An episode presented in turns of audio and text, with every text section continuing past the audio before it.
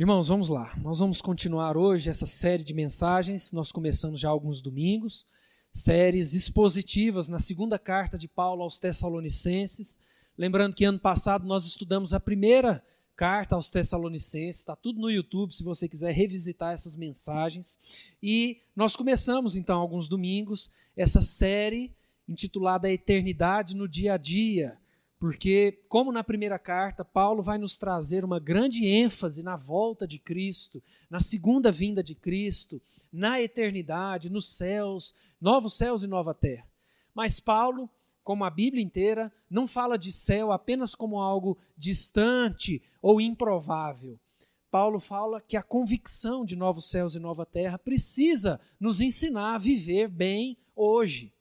Então, essa é ideia da eternidade no dia a dia a convicção de novos céus e nova terra precisa moldar o nosso coração para a gente saber como viver para agradar a Deus hoje, tá bom? Nós vamos meditar hoje no capítulo 2, do verso 1 ao verso 6. Eu quero convidar você a abrir a sua Bíblia ou ligar a sua Bíblia ou acompanhar aqui também 2 Tessalonicenses, capítulo 2, do verso 1 ao verso 6. Esse texto diz assim: Irmãos, no que diz respeito à vinda de nosso Senhor Jesus Cristo e à nossa reunião com Ele, nós vos exortamos a que não vos demovais da vossa mente com facilidade, nem vos perturbeis, quer por espírito, quer por palavra, quer por epístola, como se procedesse de nós, supondo que tenha chegado o dia do Senhor. Ninguém de modo nenhum vos engane porque isso não acontecerá sem que primeiro venha a apostasia e seja revelado o homem da iniquidade, o filho da perdição, o qual se opõe e se levanta contra tudo que se chama Deus ou é objeto de culto, a ponto de assentar-se no santuário de Deus, ostentando-se como se fosse o próprio Deus. Não vos recordais de que ainda convosco eu costumava dizer-vos estas coisas? E agora, Sabeis o que o detém, para que ele seja revelado somente em ocasião própria. Nós temos conversado sobre o contato de Paulo com essa cidade em Tessalônica. Isso está registrado por Lucas em Atos 17. Está dentro da segunda viagem missionária de Paulo. Então, Paulo, com seus companheiros, Silas, Timóteo, Lucas, passam por Tessalônica. E o texto mostra que o processo de evangelização em Tessalônica foi muito impactante. Nós vemos Lucas registrando lá em Atos 17 a conversão de alguns judeus, a conversão de homens, a conversão de mulheres da alta sociedade. Então nós vemos também uma grande revolta da liderança judaica quando veem a pregação do evangelho ganhando força ali em Tessalônica, o que fez com que esse povo perseguisse de maneira dura Paulo e seus companheiros, e eles tivessem então que fugir de Tessalônica, que sair dali. Os estudiosos vão dizer que a primeira e a segunda carta foram escritas num curto intervalo de tempo. É, nós precisamos lembrar que o contexto aqui é um contexto de perseguição. Paulo está lidando e escrevendo para uma, uma igreja que ele plantou, que ele conhecia, para uma cidade que ele já tinha visitado, e essa é a segunda carta que ele escreve para esse povo, um povo que enfrentava perseguição. Uma igreja que enfrentava sérios desafios para continuar de pé, para continuar existindo.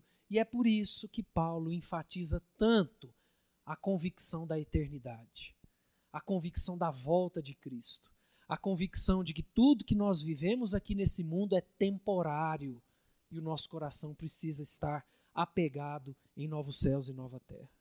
É por isso que hoje eu gostaria que nós conversássemos sobre um coração convicto na volta de Cristo. Um coração convicto na volta de Cristo. E esse texto vai nos trazer duas características de um coração que de fato tem convicção de que Jesus Cristo vai voltar, de que em breve nós estaremos com Ele em novos céus e nova terra. A primeira característica de um coração convicto na volta de Cristo é que ele conhece as verdades da palavra de Deus. Conhece as verdades da palavra de Deus. Olha o que diz os versículos 1 e 2. Acompanhe aí comigo, versos 1 e 2. Irmãos, no que diz respeito à vinda de nosso Senhor Jesus Cristo e a nossa reunião com ele, nós vos exortamos a que não vos demovais da vossa mente com facilidade, nem vos perturbeis, quer por espírito, quer por palavra, quer por epístola, como se procedesse de nós, supondo que tenha chegado o dia do Senhor. O que Paulo vai tentar fazer aqui é tranquilizar a igreja, relembrando a igreja de alguns princípios que essa igreja já sabia. Paulo vai enfatizar isso mais de uma vez, que ele vai falar sobre coisas que ele já ensinou para esse povo, já escreveu na primeira carta, já falou com eles presencialmente. Paulo já havia ensinado essa igreja sobre aspectos da volta de Cristo. Não só na primeira carta, como nós já estudamos, mas também em momentos que ele mesmo esteve lá com essa igreja. Mas o que parece, diante do contexto, é que mesmo assim, essa igreja estava sendo influenciada por doutrinas e ensinamentos errados. Ao que a gente vê aqui, até por falsas cartas de Paulo chegando até eles com ensinamentos mentirosos e errados a respeito da volta de Cristo. É por isso que Paulo fala: olha, eu preciso que vocês tenham um coração firme nas verdades que vocês já aprenderam de mim e de nós, como os missionários, como os que ensinaram vocês, discipulam vocês. Mesmo que chegue até vocês uma carta como se fosse nossa, com alguns ensinamentos errados, não deem ouvidos para isso. Paulo vai aqui exortar a igreja a se apegar nas verdades do Evangelho e não se deixar levar por qualquer opinião ou qualquer argumento diferente. O termo usado por Paulo aqui no versículo 1, quando ele diz a vinda do nosso Senhor Jesus Cristo, é, é um termo grego muito conhecido nas cartas, que era o termo parousia, falando justamente do encontro histórico, da reunião histórica entre Cristo e o seu povo, entre Jesus e a sua igreja, no fim dos tempos, no início de novos céus e nova terra. Ao que parece, existia aqui uma conversa no meio da igreja, como se essa segunda vinda de Jesus já tivesse acontecido, como se esse dia do Senhor, como a Bíblia traz em várias partes, já tivesse acontecido, como se essa igreja já tivesse vivendo o dia do Senhor, Paulo quer tranquilizar essa igreja, relembrando esses irmãos os ensinamentos da palavra, os ensinamentos que eles já tinham ouvido e lido através de Paulo, Silas e Timóteo. É por isso que no verso 2 nós vemos essas expressões que Paulo usa quando ele fala: Não vos demovais da vossa mente com facilidade, ou em outras versões mais simples, tem não se deixem abalar, nem alarmar tão facilmente, não sejam influenciados tão facilmente por ensinamentos que vocês sabem que não são verdadeiros. E é muito interessante que o verbo usado por Paulo aqui, onde nós temos demovais, ou em algumas outras versões, abalar, era o mesmo verbo usado para falar de um navio à deriva de um navio no mar sendo tocado pelo vento. Um navio que não tinha é, força própria ou direção própria. Paulo está falando de gente que, mesmo ouvindo a palavra de Deus constantemente, continua sendo levada por qualquer tipo de mensagem, por qualquer opinião, por qualquer vento de doutrina, como a gente lê em outras partes da Bíblia. Paulo continua usando algumas expressões no verso 2, por exemplo, quando ele diz: Não vos perturbeis, quer por espírito, quer por palavra, quer por epístola, como se procedesse de nós, supondo que tenha chegado o dia do Senhor. A igreja não precisava se alarmar, a igreja não precisava se abalar, se preocupar ou se assustar com as palavras e os ensinamentos que estavam sendo semeados no meio dela, que eram contrários ao evangelho. Os estudiosos vão nos mostrar que essa igreja estava de fato abalada pelo contato com essas falsas. Quando Timóteo volta de Tessalônica, antes de Paulo escrever essa carta, é provável que Timóteo tenha relatado isso para Paulo. Olha, o povo está perdido lá. O povo se perdeu nos ensinamentos que a gente deixou para eles, tem ensinamentos sendo semeados errados no meio da igreja, o povo está preocupado, algumas pessoas estão adoecendo, estão ansiosas, porque tem gente falando que Jesus já voltou e eles ficaram, e pessoas que já morreram e tudo mais. Paulo usa esse primeiro momento do capítulo 2 para acalmar a igreja e para falar: não sejam como um navio à deriva. Tenham convicção no que vocês já aprenderam de mim tenham convicção nas verdades da palavra de Deus. Um coração convicto na volta de Cristo conhece as verdades da palavra. É por isso que Paulo exorta essa igreja a permanecerem firmes, mesmo que eles recebessem uma carta falsamente escrita por eles com ensinamentos diferentes. E tudo isso fala muito sobre o nosso contexto evangélico brasileiro que é um contexto que é levado de um lado para o outro. A igreja brasileira muitas vezes é como esse navio à deriva, sendo levada por uma empolgação, depois por outra, sendo levada por alguns ensinamentos, depois por outros, de um pastor para outro, de uma igreja para outra, e muitas vezes sendo manipulados, tudo pela falta do conhecimento das verdades da palavra. É por isso que nós não vamos chegar a lugar nenhum se nós não conhecermos a Bíblia. Nosso contexto parece o contexto de Oséias, né? Quando Oséias, no capítulo 4, verso 6, Deus diz: O meu povo está sendo destruído porque lhe falta conhecimento. Um coração convicto na volta de Cristo precisa conhecer as verdades da palavra. Mas um coração convicto na volta de Cristo também precisa reconhecer o aspecto espiritual dos tempos. Um coração convicto na volta de Cristo reconhece o aspecto espiritual dos tempos. Olha o que diz do verso 3 ao verso 6.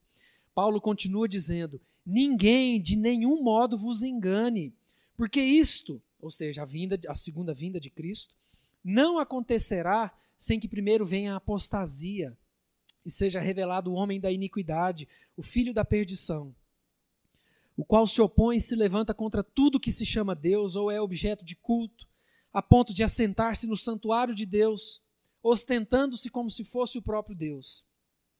Olha o que Paulo diz no verso 5. Não vos recordais de que ainda convosco eu costumava dizer-vos estas coisas? E agora sabeis o que o detém, para que ele seja revelado somente em ocasião própria. Uma das coisas boas da palavra de Deus é que ela não engana ninguém.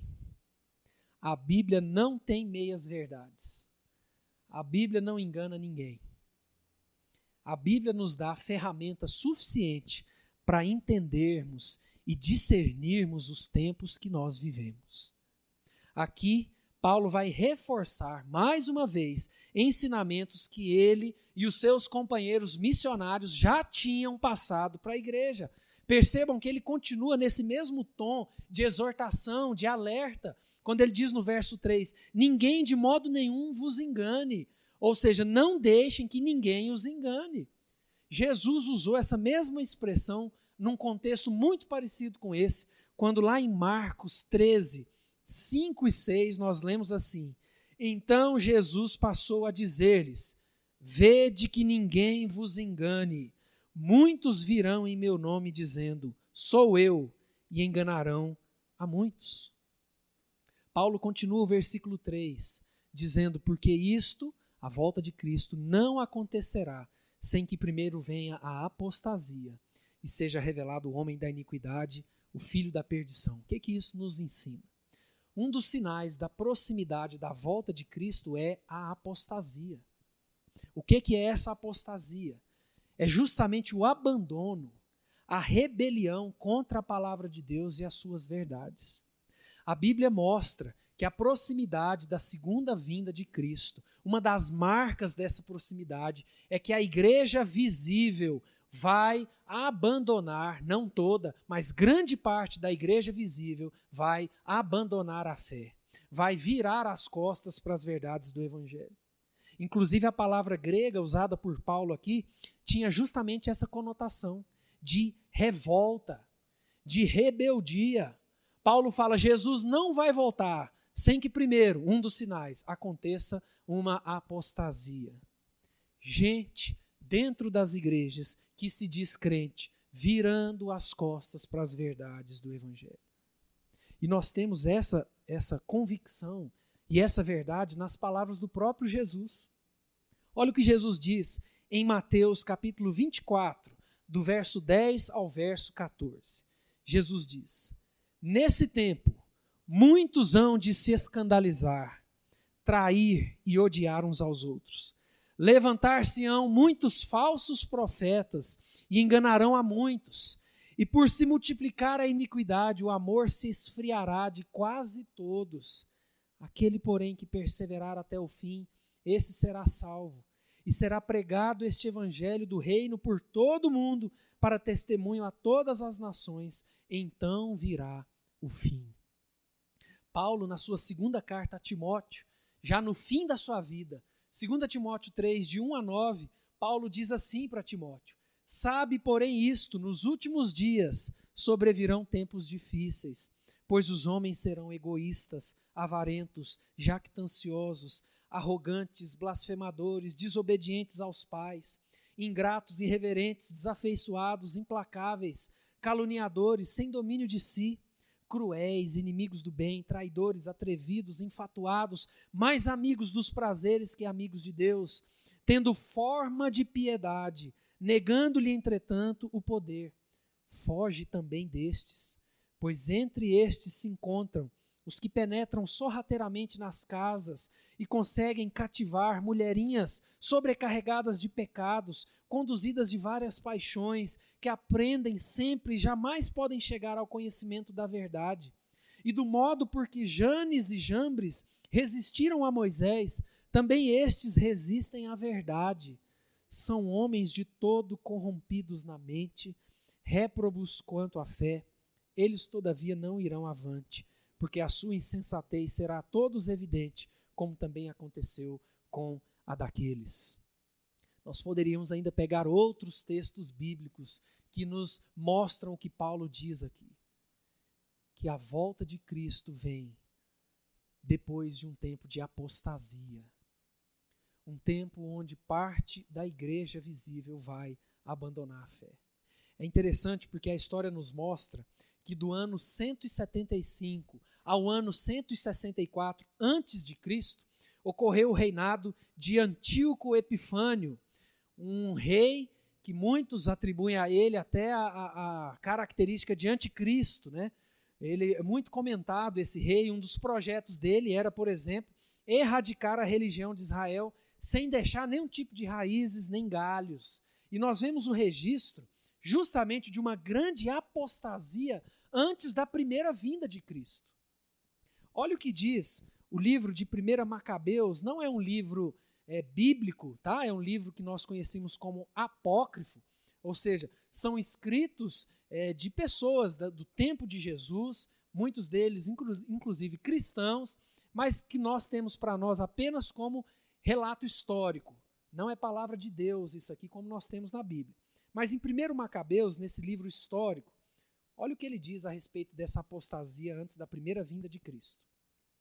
Por esses dias apareceu em Israel uma geração de perversos, que seduziram a muitos com essas palavras: Vamos, façamos aliança com as nações circun, circunvizinhas, pois muitos males caíram sobre nós desde que delas nos separamos reestabeleceram seus prepúcios e renegaram a aliança sagrada. Assim associaram-se aos gentios e se venderam para fazer o mal. Os emissários do rei, encarregados de forçar a apostasia, vieram à cidade de Modim para procederem aos sacrifícios. Hendrickson, que é um comentarista muito conhecido no nosso meio, ele diz o seguinte: exatamente como a primeira vinda de Cristo, foi precedida por um período de apostasia, assim também a segunda vinda não ocorrerá enquanto uma apostasia semelhante não ocorrer. Mas o texto também fala de um segundo sinal da proximidade da volta de Cristo, quando Paulo fala primeiro de apostasia, mas fala também do homem da iniquidade.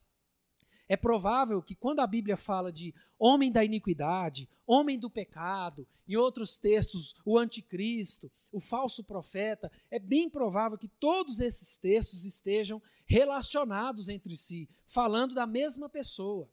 A Bíblia fala de um homem com respaldo político e social que será a personificação da rebelião contra os princípios de Deus. Olha o que o verso 4 diz do nosso texto. Paulo descreve esse homem quando ele diz: o qual se opõe e se levanta contra tudo que se chama Deus ou é objeto de culto, a ponto de assentar-se no santuário de Deus, ostentando-se como se fosse o próprio Deus.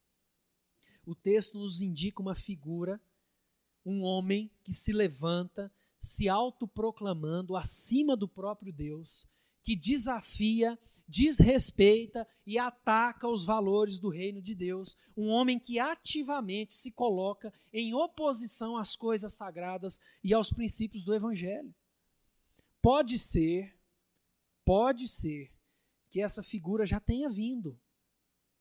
Pode ser que esse homem da iniquidade já tenha vivido em tempos e contextos anteriores ao nosso, mas é provável que não. É provável que nós, ou talvez nossos filhos, talvez nossos netos, testemunharão o levantar desse homem, dessa figura conhecida como homem da iniquidade. Um homem que terá respaldo político, poder e influência social e que se levanta ativamente contra a palavra de Deus, as verdades de Deus, se autoafirmando, inclusive, superior a Deus. E Paulo termina os versículos 5 e 6 reforçando que tudo isso já havia sido falado para essa igreja, já havia sido ensinado, já havia inclusive sido escrito na primeira carta que ele enviou àquela igreja. Irmãos, um coração convicto na volta de Cristo precisa reconhecer o aspecto espiritual dos tempos. Para a gente concluir tudo isso, eu queria que essas duas características ficassem gravadas no nosso coração e na nossa mente. Nós precisamos ter um coração convicto na volta de Cristo. E uma das características desse coração é conhecer as verdades da palavra de Deus. Deus nos deixou a Sua palavra revelada para que possamos viver com convicção, com segurança, com tranquilidade no Senhor. É para isso que serve a Bíblia, para ser o nosso manual que nos orienta. Nós não podemos ficar, como Paulo diz aqui, como navios à deriva. Tem muita gente dentro da igreja que acessa vídeos ali no Facebook, no YouTube, de pastores ou líderes falando cada coisa absurda. E a pessoa compartilha aquilo. E eu vejo aquilo e falo, não tem lógica. Mas não tem condições de uma pessoa que está na igreja há 20 anos postar isso aqui, acreditar nisso aqui, não ter o senso crítico para ouvir essas palavras, mas muitas vezes porque não conhece a palavra de Deus. É por isso que muitas vezes no nosso contexto, nossas igrejas são mais guiadas pelo contexto e pela cultura brasileira do que pela Bíblia. É por isso que a gente passa anos e anos discutindo se isso ou isso é pecado e fica anos e anos apegado a, a, certas tradições e certos ranços que a palavra de Deus não diz. Tem muita gente dentro da igreja sendo levada por todo tipo de invenção, todo tipo de falácia, todo tipo de notícia. Certa vez eu ouvi uma coisa que eu concordo. Eu não sei de quem, mas essa pessoa disse que a internet deu voz para quem não tinha voz. Isso não foi tão bom. Porque tem muita gente que não tem nada para dizer e nada para acrescentar e diz coisa errada e a internet dá voz para esse tipo de gente. Um coração convicto na volta de Cristo conhece as verdades da palavra. Eu sei que tem muita coisa a respeito da volta de Cristo que nem a palavra deixa 100% claro. Inclusive, se você for estudar a escatologia, né, que é a doutrina do fim dos tempos, você tem dentro da teologia reformada várias posições a respeito do fim dos tempos, do milênio, mas as grandes verdades As principais verdades estão reveladas na palavra de Deus. Um coração convicto na volta de Cristo conhece as verdades da palavra de Deus e, em segundo lugar, reconhece o aspecto espiritual dos tempos. Quanta gente no nosso meio está desesperada nesses dias, perdendo a saúde por ver os pilares da sua vida desmoronando, mas o fato é que a Bíblia nos revela exatamente o que está acontecendo, por que está acontecendo. Nós precisamos reconhecer o aspecto espiritual dos tempos. Deus está no controle de tudo. Tem um livro muito interessante para você ler, do pastor Samuel Vieira, de Anápolis, que diz Tudo sob controle. É o título do livro. É um livro todos de comentários sobre Apocalipse. E o resumo do livro é justamente o título do livro. Está tudo sob controle. Mas se o nosso coração ficar apegado à política, ou à ciência, ou aos governantes, nós vamos perder a cabeça. Nós precisamos reconhecer o aspecto espiritual dos tempos. A Bíblia nos revela que a proximidade da volta de Cristo é isso aí mesmo. É tribulação, é apostasia, é violência, é maldade, é ausência de amor, é tudo que nós estamos vivendo e vendo. Nós precisamos reconhecer o aspecto espiritual do tempo que nós vivemos, porque Jesus está voltando. Amém? Eu quero deixar uma só lição para nós, para a nossa semana. E essa lição é meditar e orar nesse texto todos os dias dessa semana. Então eu quero convidar você a fazer esse compromisso com Deus de todo dia, pelo menos 15 minutos, voltar nesse texto, 2 Tessalonicenses 2, de 1 a 6. Meditar nessas palavras de novo e orar por isso. Todos os dias nessa semana, nós vamos investir pelo menos 15 minutos de leitura e oração nesse texto. Nós vamos meditar nesse texto e nós vamos orar. Deus, me ajuda a conhecer as verdades da tua palavra. Deus, me ajuda a reconhecer o aspecto espiritual dos tempos que nós estamos vivendo. Deus, me ajuda a desejar a volta do Senhor, novos céus e nova terra. Então, esse é o nosso desafio e a nossa lição para essa semana.